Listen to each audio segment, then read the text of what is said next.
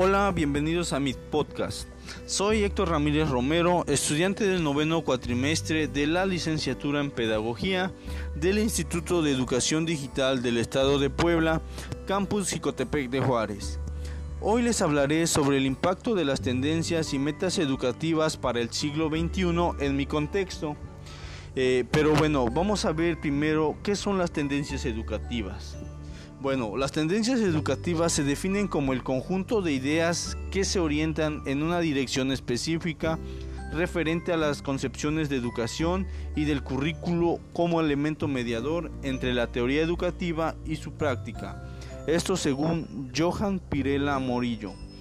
Esta definición de tendencia se expresa en lineamientos generales para la planificación y la ejecución curricular debe enunciarse en torno a la posibilidad de formar profesionales de la información que contribuyan de manera decisiva con la construcción de una buena sociedad. Se requiere, más que enseñar contenidos, enseñar el desarrollo del pensamiento y la aplicación de procesos cognitivos para transformar los datos y la información en conocimiento y acción.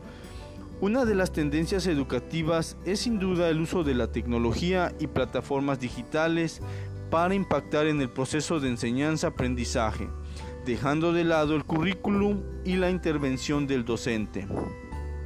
Es necesario que dentro del ámbito educativo se implementen estrategias que lleven a la mejora.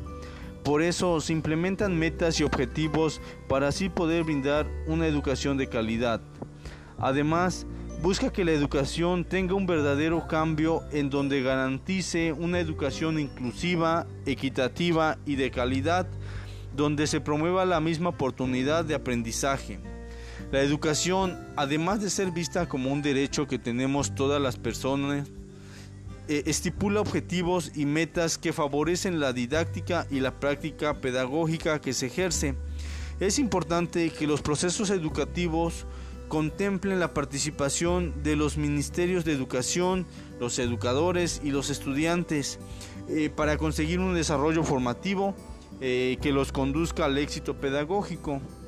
Del mismo modo, la enseñanza debe tomar en cuenta el uso de las tecnologías como el medio indispensable para el desarrollo de su mejoría, puesto que la sociedad es el eje principal en la cual se centra la educación. Es importante reconocer que la tecnología dentro del proceso de enseñanza-aprendizaje es una de las herramientas que ayudan a generar procesos de aprendizajes innovadores con los que se obtiene una mejor atención a toda persona, respetando su diversidad cultural, estilo y ritmo de aprendizaje. Por otro lado, las tendencias educativas no siempre impactan de manera favorable, eh, por lo menos no como se espera eh, un ejemplo es eh, hoy en día eh, la pandemia que estamos viviendo a nivel mundial.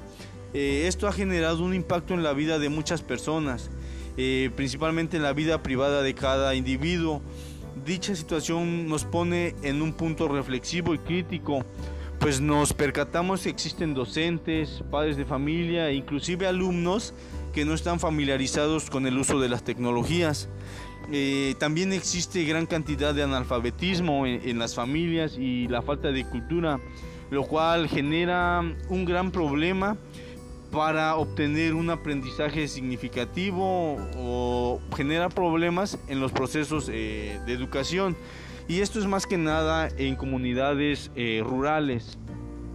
en conclusión, el sistema educativo está evolucionando con el uso de las TIC y el pensamiento computacional, el cual, el cual abarca todas las dimensiones de la tecnología para un mejor desarrollo de competencias digitales en los estudiantes, siendo este un tema primordial en los procesos de enseñanza-aprendizaje, donde se convierte en un aspecto imprescindible en la vida y cultura de una comunidad escolar. Las tecnologías de la información deben de estar al servicio del docente, estudiantado y personal administrativo con la finalidad que se pueda llegar a todos y a cada uno de los implicados en los procesos de enseñanza-aprendizaje, sumergiéndose constantemente en la actualización de estrategias modernas y didácticas, generando la motivación e interés de aprender, así como transformando los significados del aula puesto que sin emociones no habrá aprendizaje como tal. Muchas gracias, excelente día.